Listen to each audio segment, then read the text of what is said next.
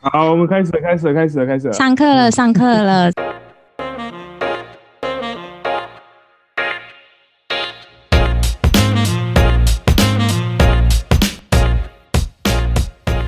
嗨，大家好，我是 Vinny，欢迎收听 Vinny 康拜，为你干杯。品酒是一种生活态度，也是传达情感的一种方式。这个频道将会分享着许多酒类的背景故事，偶尔也会邀请酒界达人们来客座闲聊，跟着我们一起愉快的前进这个微醺时刻。Vinny 干杯，为你干杯。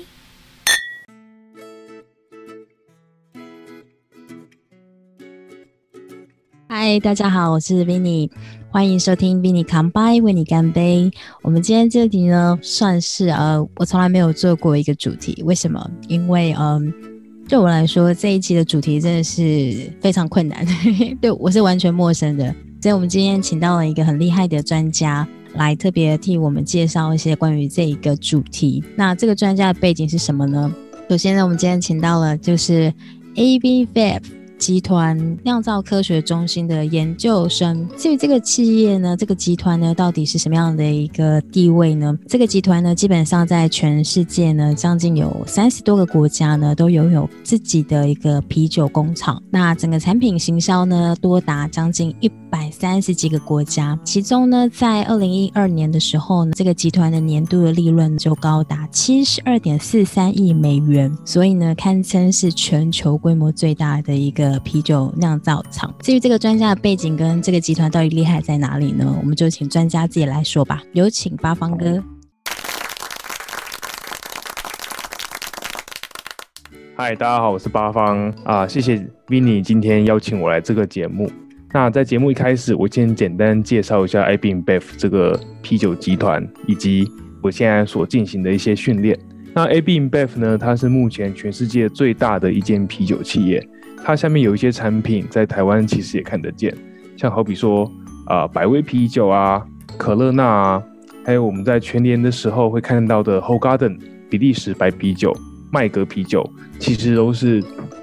啊一些世界各地的酒厂，但是它同样都隶属于一个很大的啤酒企业，就是 AB InBev。那这间企业呢，它在英国的 Nottingham 大学有一个酿造科学中心，它。是一个专门去培训酿酒的科学家的一个所在。那我在二零一九年的时候，我就申请入学这个硕士学位的课程，然后很幸运的就是我被录取了。那现在我还是一个 还是一个研究生这样。那因为疫情的关系，所以我暂时没有办法再前往英国进行他们的的 part time 课程，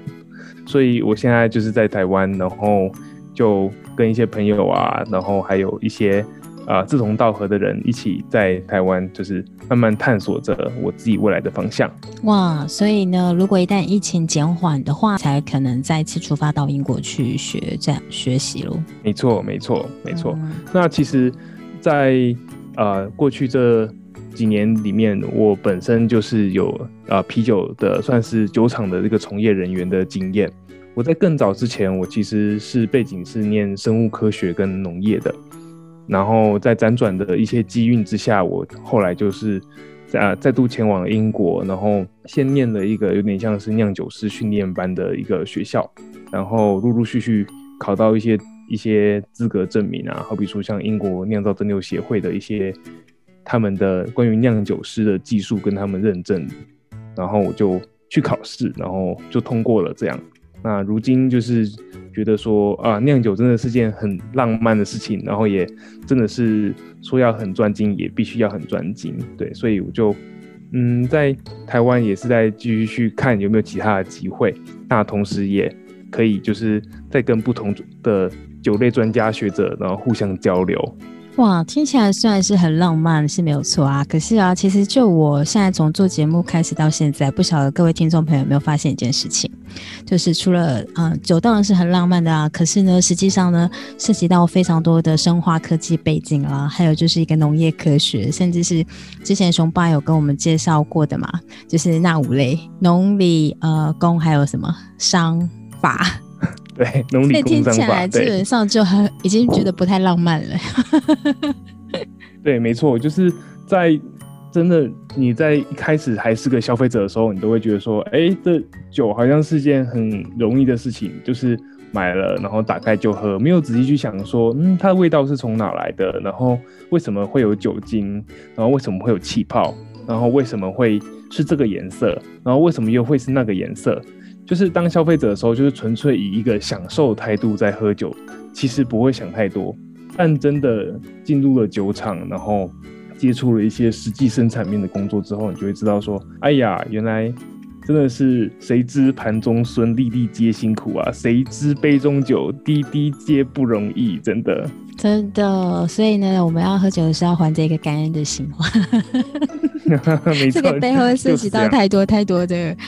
专业，然后太多太多的人的努力之下，我们才有办法喝到这么棒的极品这样子。你还有什么特别想要，就是跟听众朋友分享你的呃过往的一些经验啊，或是一些新的感想吗？我觉得台湾的啊啤酒，它是一个非常有活力，还其实即便到现在为止，我都觉得它是一个很有活力的一个市场。我们也其实受益于非常非常多的。呃，进口商、代理商，他们不断的介绍台湾人很多很多其他世界各国的好酒。我觉得其实，在台湾是件很幸福的事情，是啊，不只是因为现在世界变化，因为疫情的影响，然后好像都不太有活力，但台湾真的是被啊政府被就是有自觉的人民们照顾得很好，因此我们还可以享有这么多自由的空间。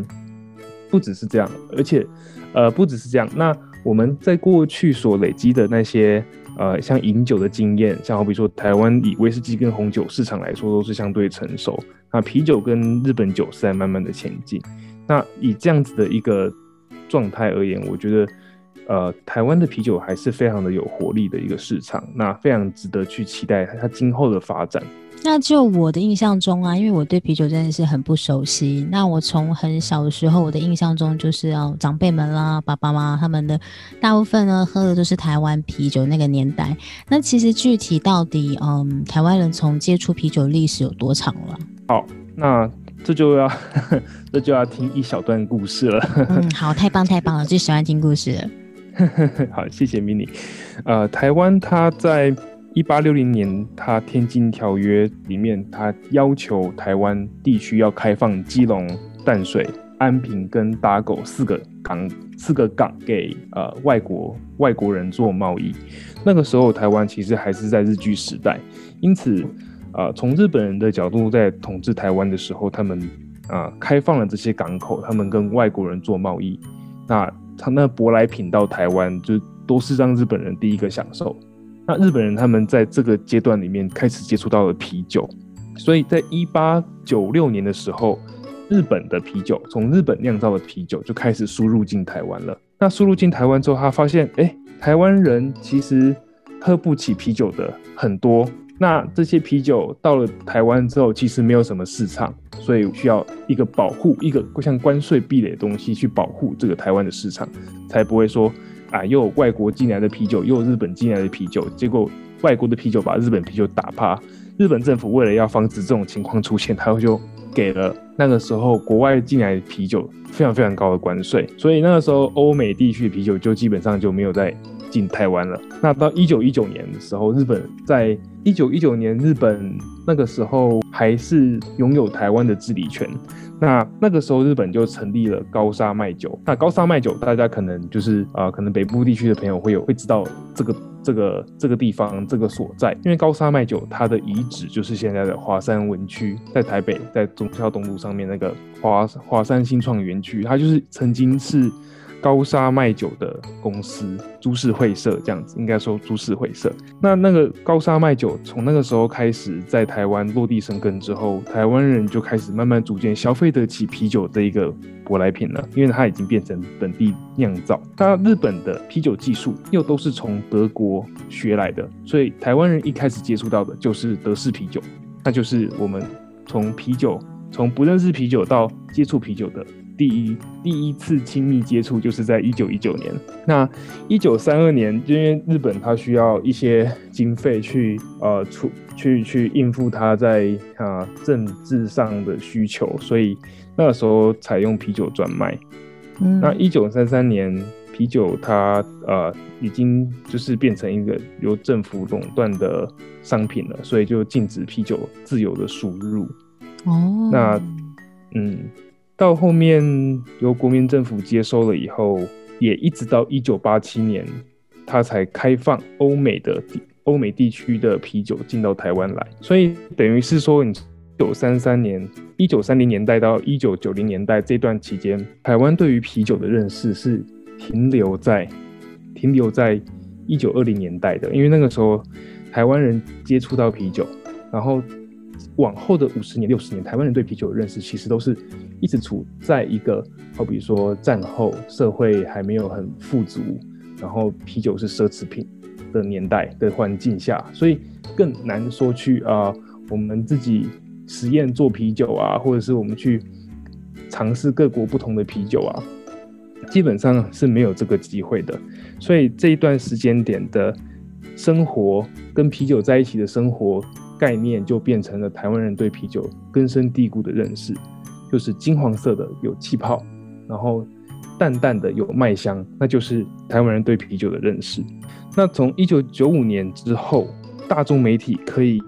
公然在电视上或广播里面宣传跟促销啤酒，这才能够这这个时期开始，台湾人在真正的对啤酒这个饮料有更深入的了解，就知道说哦。原来啤酒是呃聚会的时候可以喝，吃饭的时候可以喝，然后也可以买回家自己喝。那啤酒要冰冰喝才好喝。那个时候大大众对于啤酒认识才有进一步的透过广告啊，透过媒体啊，透过透过一些呃摸索或者是一些国外留学生回台湾，然后带来回来的一些新资讯。那个时候才开始就是第二阶段的亲密接触啤酒。那一直到二零零二年，台湾加入 WTO，我们就是开放自由贸易，中国的啤酒这个时候也可以进台湾了。因此，台湾在从一开始，呃，一八六零年到呃一八六零年，我们第一次碰到啤酒嘛，然后到二零零二年，台湾加入 WTO，我们这一段时间里面，一百四十年的这时间里面，其实台湾人对啤酒的认识一直都是很局限于在呃日式啤酒、德系啤酒。然后日，然后啤酒，至于我们的日常是算奢侈品，然后我们是在聚餐跟吃饭的时候可以做啤酒，然后啤酒带回家单喝是一天的消遣，一直都是这样子的一个观念。然后到了二零零二年加入 WTO 的时候，哇，百花齐放，就是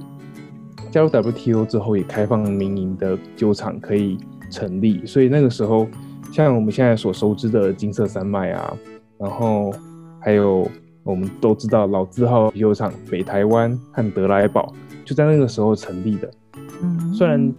那个时候的啤酒，呃，新兴的啤酒厂不一定到现在成为市场主流，但是我觉得从这一段时期一直走到现在，呃，从那一段古老的时期一直走到现在，台湾对于啤酒其实还是一个。有很多很多空间可以去发挥跟运用的地方，所以说这一百四十年当中啊，其实大部分台湾的一个啤酒主要的接触的可能被受影响，主要是来源于自日本喽，可不可以这样说呢？没，哦，完全没有问题，因为嗯，事实上在台湾你去做市场调查，你去问说，哎，请问一下，呃，先生，请问一下，小姐，请问一下，你觉得？这个你觉得哪一种？就是如果要说啤酒的话，你觉得哪一种啤酒是好啤酒、好的啤酒？你认为品质会特别好的，他们就会说：“哦，是日本啤酒啊。”他们会说是日本啤酒。所以包含我们现在就是比较常见的，像台湾啤酒啊、台湾生啤、台湾金牌，所以也可以说它的酿酒是受到日本很大的影响咯。那个日本风味这样子。是的，没错，可以这样说。那当然，在后期的呃台湾烟酒专卖台呃就是烟酒公卖局接管之后，他们一定还是会因应着时代需求去做一些调整跟开发。但事实上，日本它一开始以日本自己本国而言，他们所做的啤酒就是偏德系的啤酒。嗯啊、我记得没错的话，Sapporo 是第一个按照德国规格建立的酒厂。对，所以这也是日本他们之所以呃啤酒的第一步是走德系，然后德系啤酒，然后也把这个风潮也带来了台湾。提醒您，未满十八岁请勿饮酒。德式啤酒严格说起来，它的风味都是说，呃，比较偏金黄色啦，带一点泡带泡沫啦，然后就淡淡麦香这种风格嘛，就算是德式啤酒嘛。其实啤酒它的啊、它的光谱，我们说它的类型很多，它的光谱是非常非常广大的。那以颜色单，它应该说颜色、风味和它的泡沫表现，还有它的啊、我们说制成来，其实都是可以牵一发而动全身。我今天可以有百分之九十的相似之处，但是我知道百分之十的不一样，我就可以做出完全不一样的 style 的啤酒。所以啊、我们对于啤酒这一个商品，我们其实了解的以过去而言是不够多的，因为我们都很局限于在啊、德系的这个表现上面。那好比说我自己，我其实一直在出国念书前，我并不知道说原来这世界上啤酒有这么多种。我以为我今天所喝的某某牌的啤酒，金黄色的麦香味，然后白色泡沫，透明，很漂亮，很好看，喝起来非常清爽。我以为这个就是全部，但事实上嗯后来我到了欧洲去念书之后，我发现哦，原来我以前的世界太小了。那啤酒原来是可以如此的变化多端，如此的多焦富。。嗯，没错，没错。那回到刚刚我们的就是呃，八方哥跟我们分享的就是台湾人接触的啤酒这个历史的长短啊，这么长的时间之外，最近这几年呢，是不是开始了那样精酿的一个风潮？哦，是的，嗯嗯，这个问题非常的好。其实，呃，台湾从呃二零零二年开始开放民营酒厂之后，就一直陆陆续续的有小酒厂想要试着在这一个这一个新兴的市场里面，就是台湾的新兴市场里面去试着可以找到自己的一片天。但事实上，事实上这个是有影响的。我最近在读台湾啤酒它的财报，他们其实目前的市占率原本是你知道台台湾啤酒的市占率，以啤酒市场来说，应该是原本七十几的，他们二零一八年的啤酒市占率只剩百分之六十，哇哦，所以可见，对，那另外四十跑去哪里了？或者说原本的它百分之十趴跑去哪里了？就是被进口啤酒，被台湾的一些自酿品牌，呃，应该说是自己成立的酿酒厂，不是自酿品牌，嗯嗯嗯是自己成立的民营的酿酒厂。嗯，对，被他们所瓜分掉了。因此，台湾它其实有一股很蓬勃的生机正在酝酿。那这个蓬勃的生机其实是起源于，啊、也差不多是十年前。十年前，台湾有一股自酿啤酒的风气。嗯当年美国的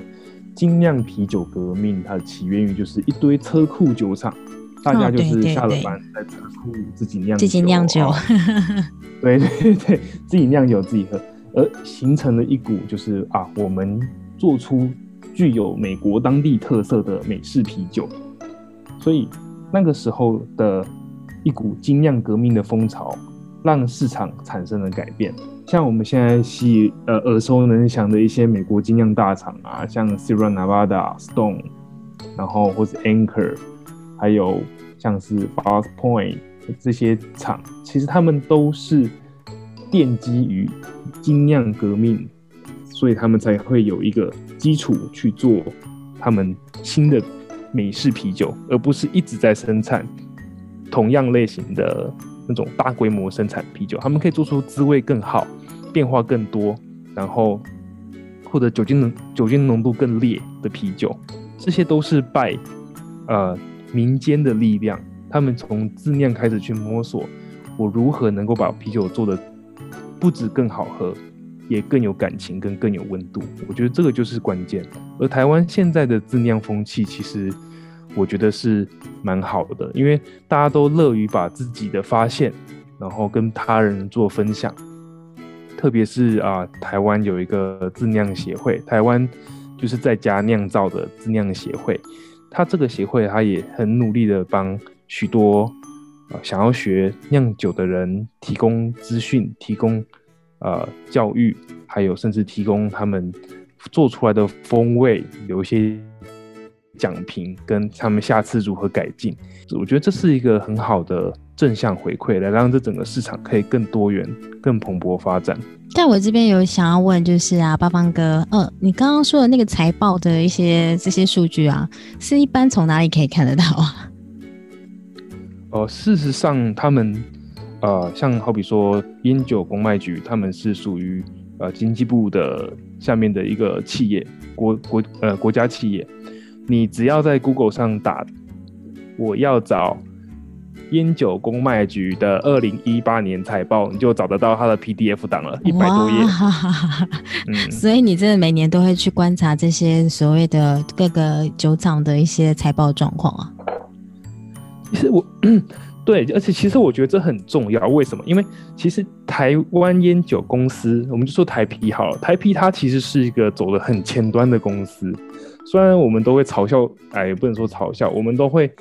我们都会认为说台啤它有更好的能力去发展出更有特色的商品。那他们从你看过去这么几十年来，他们专注在做就是这么爽口、这么易饮的啤酒，他们能否做更有特色、更香、更烈、更浓的啤酒？当然可以，扯远了。这是他们的啤酒，可是事实上，台湾啤酒它的好比说环境友善，好比说他们的社会企业的责任，好比说他们啊周边商品的开发，好比说他们整个组织架构的改革，我觉得那个都是一个好的酒厂应该可以去做得到的。而他们每一年每一年的财报里面都有讲他们在这些事情上面的发展跟突破。这我觉得也是一个可以给后面如果有兴趣想要入行的朋友一些参考，就是嗯，对，因为啤酒不能只是啤酒，啤酒应该要与生活贴近，啤酒应该要是，我觉得是一个嗯，真正是可以给人带来欢乐的酒精饮料，而不是个单纯的商品，或者是我们可以。品头就是我们可以把它过于简化的去做评论的对象。嗯，了解。那目前呃，台湾啊，整个的一个消费的状况呢？你觉得就是从你刚刚看的那些数据、财报、财报数据呢等等，你有发现什么样的市场变化吗？呃，好，我呃，我可以提一件事情，就是嗯。台二零一八年台湾啤酒它的营业额，营业额是七百一十五亿，七百一十五亿，它是它营业额。那个是什么样的概念呢？呃，比如说在卖多少罐啤酒之类的。嗯，那可能不是用罐去算的，那可能是用吨去算的。我卖出几吨的啤酒，几吨的啤酒，哇，好难想象这样的营业额哦！天哪，他们到底有多少？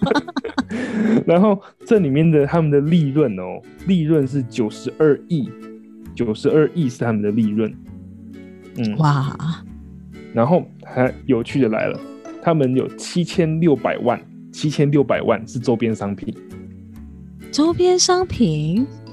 对，是周边商品，是哪些东西？啊，好比说他们酒粕面膜啊，好比说他们去开发饼干啊，好比说他们做一些对酵母饮啊之类的。我觉得这是这是一个很很激励人心的事情，就是啊，今天可能一个酒厂他做到一个一个地步，他自己觉得很无聊，想说。怎么来来去去都只是做啤酒，做浓一点，做淡一点，做低酒精，做无酒精，他们都还是啤酒，到底还能做些什么别的？嗯，可以去做泡面。对对对，然后呢就可以出一些新的口味，甚至最近有一些什么三杯鸡口味之类的嘛。对对，哦，那个真的是台湾之光。对，但是好，我话又说回来，九十二亿，九十二亿的利润，或是七百一十五亿的营业额。他们也都就是占六十一 percent、六十二 percent 左右的市场。这其实以过去的五年来讲，台啤他们这个表现是逐年的下滑。占比算是越来越少，对不对？因为我记得一开始如果是只有，应该是竞争力很强，至少应该有占到八九成吧。有肯定有，但是在这十年或者说二零零二年以来，一直到现在已经快二十年的时间，他们现在剩百分之六十二、六十三这样子，那真的下降幅度很大，嗯，对，幅度很大。那进口啤酒的话呢，海尼根现在已经占进口啤酒的六成了。哇哦，对，就很有很有趣哦，很有趣。我觉得这一点非常有趣。你问台湾人说：“哎，请问你觉得哪个国家做的啤酒好喝？”他会说日本或德国，因为品质很好。对，但事实上，我们喝的最多的叫做海尼海尼根。根，对，对，我们进口最多其实都不是来自于日本，也不是来自于德国本土，而是来自于荷兰海尼根。嗯但还是还是会不会是因为就是我们在那一般的热炒店看到最多就是海尼根的酒醋小姐啊？这有关系吗？没错，嗯，其实现在已经不，已经很少见到这种景象了。现在已经很少见到这种景象了。我觉得，嗯，现代人他们喝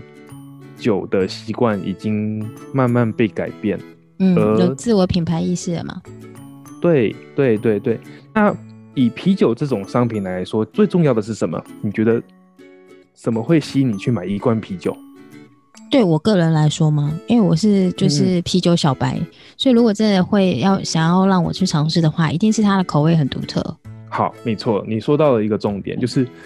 啊、呃啤酒的风味会让人去兴起购买它的欲望，